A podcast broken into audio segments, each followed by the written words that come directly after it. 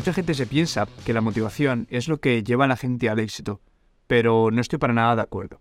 La motivación es el gatillo que nos ayuda a arrancar, pero la disciplina es el combustible que nos mantiene vivos en el camino. La motivación viene y va. Hay días que más, otros que menos y otros que simplemente no está ahí. En cambio, la disciplina es algo que crece dentro de nosotros. Es algo que vamos entrenando poco a poco y que con el paso del tiempo se queda pase lo que pase. Y si es algo la causa del éxito, o al menos una gran parte de ello, es la disciplina. Y justamente la disciplina es de lo que vamos a hablar en el episodio de hoy. Pero antes de hablar de disciplina, quería hablar de la no disciplina, porque creo y siento que hemos llegado a una sociedad en la que es raro ver a alguien con una disciplina y fuerza de voluntad dignas de alabar. A día de hoy lo raro es ver a alguien disciplinado, alguien que tenga los ovarios y los huevos bien puestos para trabajar día sí día también por aquello que quiere conseguir. Este tipo de personas se ha convertido en una rareza y espero que estéis aquí conmigo. Yo me considero un tío con disciplina y fuerza de voluntad y la gente me alaba por ello. Si te alaban es porque reconocen que es difícil conseguir lo que tú has conseguido.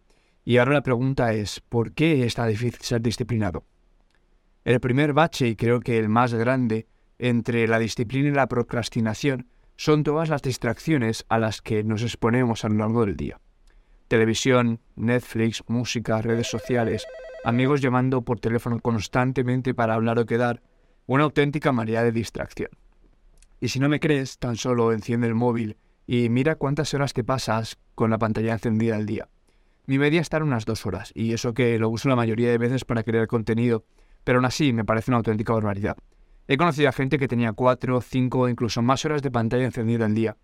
Y haz un poco de cálculos. Si duermes ocho horas y trabajas otras ocho, te quedan solo ocho horas para hacer lo que te dé la gana. Cuatro horas de móvil son la mitad de ese tiempo. ¿No te parece un poco excesivo? Compara el tiempo que te pasas procrastinando con el tiempo que estás trabajando. Seguramente para la mayoría este primero sea considerablemente mayor que el segundo, y es ahí donde está el problema. Nos gustan las distracciones porque nos generan placer instantáneo. Al comer algo dulce o recibir un mensaje de WhatsApp, nuestro cerebro libera dopamina, también conocido como la hormona del placer, la motivación o la recompensa. Cuantas más recompensas inmediatas, más se acostumbra a tu cerebro a estos estímulos y más te cuesta centrarte en objetivos a largo plazo. Porque ¿para qué trabajar y sacrificarte si, usando el móvil tu cerebro ya está a gusto y se, satisface con eso? Bueno, pues diferentes investigaciones han visto que la repetición continua de estos placeres instantáneos podía hacer a las personas menos sensibles a la dopamina y lo que antes generaba satisfacción ahora ya no lo hace. Esto a largo plazo puede tener un efecto negativo en nuestra motivación y objetivos. Para resumir un poco este punto, las distracciones generan placer instantáneo, que hace que tu cerebro genere dopamina.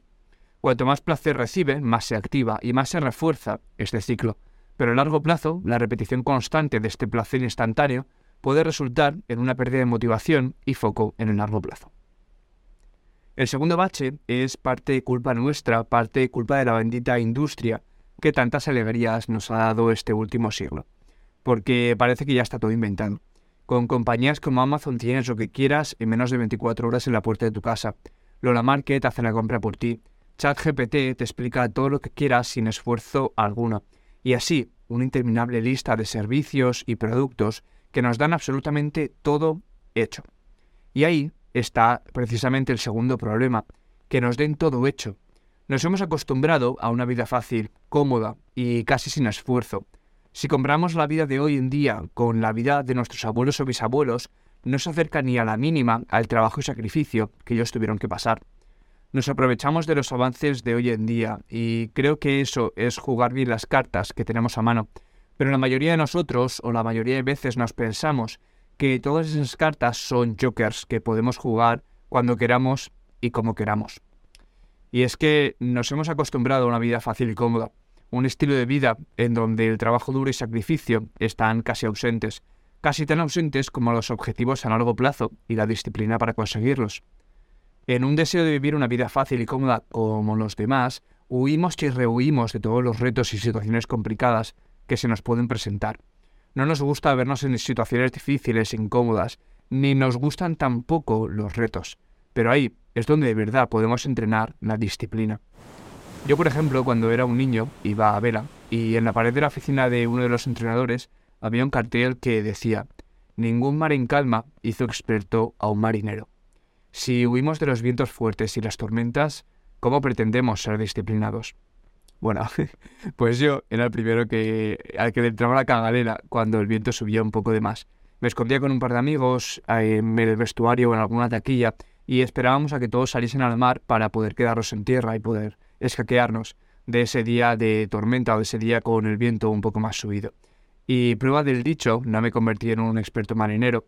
De hecho, era casi uno de los peores del club en ese momento. Y la culpa de todo esto fue mía, por no ser lo suficientemente disciplinado y valiente para cumplir cuando había que cumplir. Menos mal que ha cambiado un poco el tiempo en comparación a esos años. Después de estos dos baches, creo que está claro el por qué la disciplina está en peligro de extinción. Hemos antepuesto el placer, la comodidad, la satisfacción instantánea a la disciplina y la vista a futuro. Hemos pasado de una sociedad que ahorraba y trabajaba para, para labrarse una jubilación digna a una sociedad que estaba decidida a vivir el presente y gastarse el dinero y la energía en el aquí y el ahora. El empresario tradicional ya no se valora, el nómada digital o influencer de turno sí. Y nada que decir con esos trabajos, pero está claro que evocan valores muy diferentes el uno del otro. La disciplina ya no tiene el valor que tuvo en su momento. No le damos la importancia que se merece ni la contemplamos como una prioridad en nuestra vida. Tenemos la mente ocupada con otras cosas y dejamos el trabajo, la disciplina y el sacrificio totalmente de lado. Pero está claro, o al menos lo está para mí, que si queremos conseguir cosas grandes, tenemos que ser disciplinados y poner el trabajo y sacrificio que el objetivo que nos hemos propuesto requiere. Y cuando hablamos de objetivos a largo plazo, la disciplina es una pieza fundamental del puzzle y no la podemos perder por el camino. La disciplina es un diamante en bruto, al que todos tenemos acceso, y aunque esté en peligro de extinción, absolutamente todos y cada uno de nosotros podemos entrenar nuestra disciplina si nos lo proponemos. Hay infinitas formas de hacerlo, hay infinitas formas de desarrollar tu disciplina, y yo no soy quien para decirte cuál es mejor, pero sí que he probado unas cuantas y te puedo decir cuáles son las que me han venido mejor y cuáles son las que me han funcionado y las que me han parecido una pérdida de tiempo. La primera herramienta que yo utilizo para mantenerme al día y hacer lo que toque en cada momento es simplemente una agenda. Hay quienes la aman y la llevan consigo a todas partes, y hay quienes no pueden ni verla.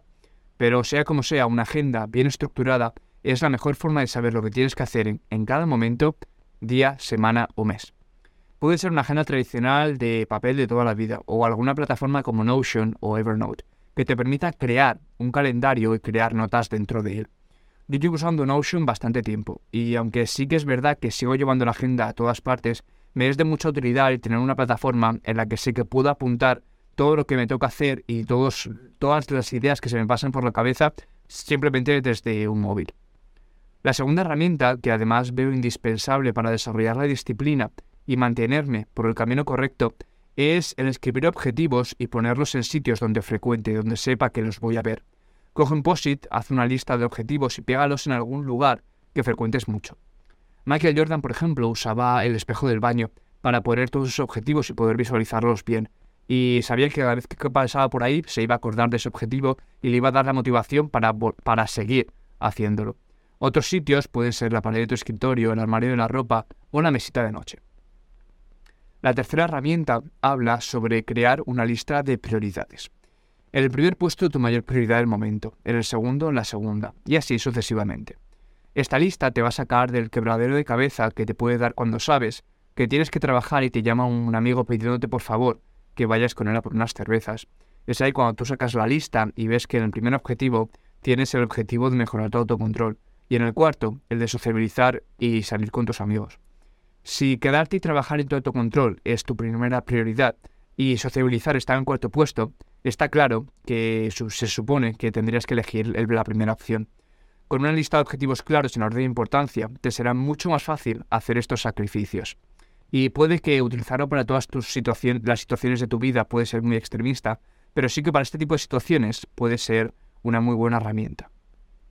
La cuarta herramienta y posiblemente mi preferida es el crear hábitos que te ayuden a lograr objetivos. Los hábitos son el motor de tu disciplina. Automatizan procesos y lo hacen todo mucho más sencillo. Según James Clear, autor de Hábitos Atómicos, los hábitos se crean a partir de un proceso de cuatro pasos. El primer paso es el disparador. Los hábitos empiezan con una señal o un disparador, que indica al cerebro que inicia un comportamiento automático. Por ejemplo, la hora del día, el lugar, la emoción o la acción anterior pueden ser señales que activen un hábito. El segundo paso es el deseo. Después de recibir el disparador, el cerebro crea un deseo de satisfacer una necesidad o un anhelo. Esta es la sensación que nos motiva a actuar. La tercera fase es la respuesta, que es la acción real que realizamos como resultado del disparador o el deseo. Es lo que llamamos en sí el hábito. Puede ser algo físico o algo mental, como preocuparse, por ejemplo. La cuarta y última fase es la recompensa, que es lo que hace el cerebro que el cerebro recuerde este ciclo en su futuro. Si el resultado es positivo, el cerebro lo asocia con una recompensa y es mucho más probable que lo vuelva a repetir en el futuro. Siguiendo estos cuatro pasos podemos crear hábitos positivos y duraderos. Identifica un disparador que sepas que siempre va a estar ahí. Un deseo que sea lo suficientemente fuerte como para impulsar ese hábito. Y una recompensa lo suficientemente deseable como para mantener el hábito en el tiempo. El almirante William McRaven decía, si quieres cambiar el mundo, empieza por hacer tu cama. Para McRaven, el primer hábito que todo el mundo debería adoptar y el más importante era hacerse la cama nada más levantarse. Para él, decía, te daba un sentido de logro a primera hora de la mañana, mayor productividad y un mayor sentido de propósito. Lo que sí está claro es que hacer la cama es un modelo perfecto de hábito. Tiene un disparador irreemplazable, que es el despertarse.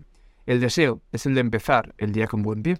La respuesta es levantarte y hacer la cama. Y la recompensa, la satisfacción de haber hecho una buena acción a primera hora de la mañana.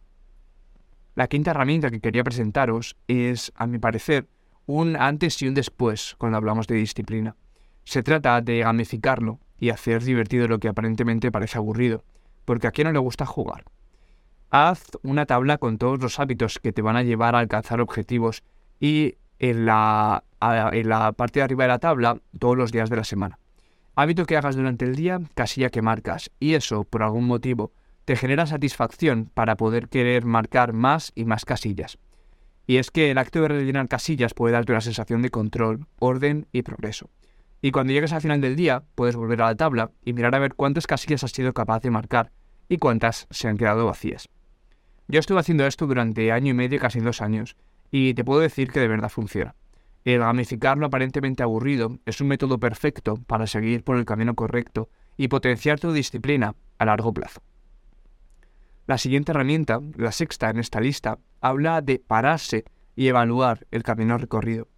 Empiezas con un hábito que de primeras no te da resultados. Lo haces uno, dos, cinco, diez, cien días y al día 101 te paras, echas la vista atrás y te das cuenta de todo el progreso que ese pequeño hábito te ha supuesto en tu vida. Deja espacio para parar y evaluar todo el camino recorrido. Como Peter Drucker dijo, uno no puede mejorar lo que no mide. Una, una, buena evaluación a mitad de camino te puede decir si estás yendo en la dirección correcta y cómo volver a ella si ese no es el caso. Mide de forma objetiva tu progreso y tendrás un mayor sentido de disciplina a largo plazo. La séptima herramienta de esta lista nace dentro de ti, de tu actitud, de tu actitud y capacidad de decir que no a propuestas de los demás porque nos cuesta decir que no por miedo a ser rechazados y dañar los sentimientos de los demás. Pero la verdad es que si se formula bien un no, no tiene por qué dañar a nadie, ni sacarnos de ningún grupo de amigos.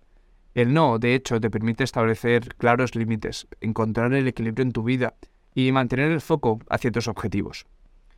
Sievers, empresario estadounidense y escritor, sigue una filosofía que me gusta mucho que titula como Hell yeah or no. En esta filosofía, Sievers solo contempla dos opciones ante toda propuesta. Según él, o te apetece mucho hacer una cosa como para decir hell yeah, o la respuesta a todo debería ser un no. Este método, aunque puede ser que no funcione en todas las situaciones de tu vida, sí que te puede servir de mucha utilidad para identificar lo que de verdad te apetece y qué es lo que haces por compromiso o porque los demás quieren que hagas. La octava y penúltima herramienta de esta lista es simple y bastante intuitiva. Alejarte de toda distracción.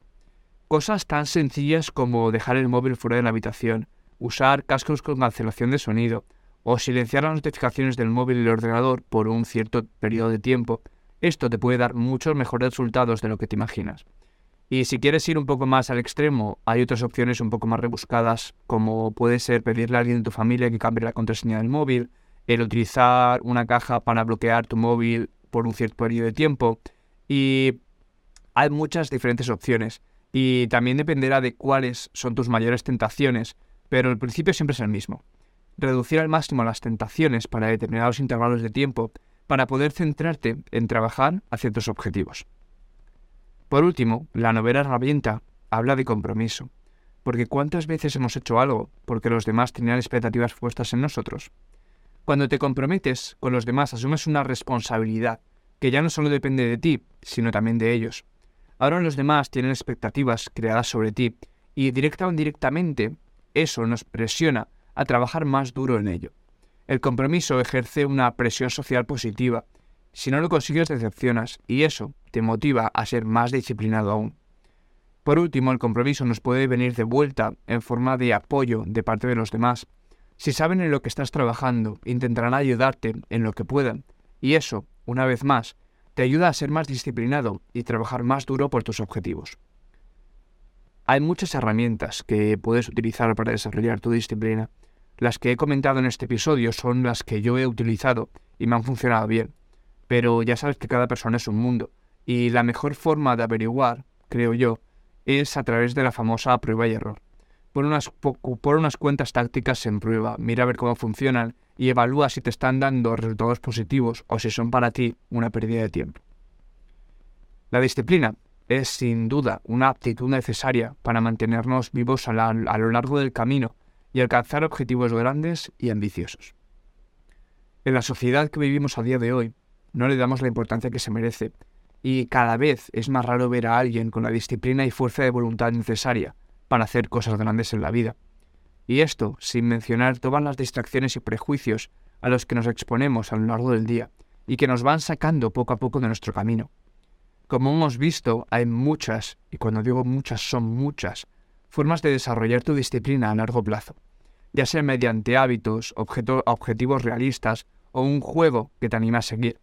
Con disciplina y fuerza de voluntad, nada se te pondrá por el camino. O mejor dicho, podrás sobrepasar todo lo que se te ponga por el camino.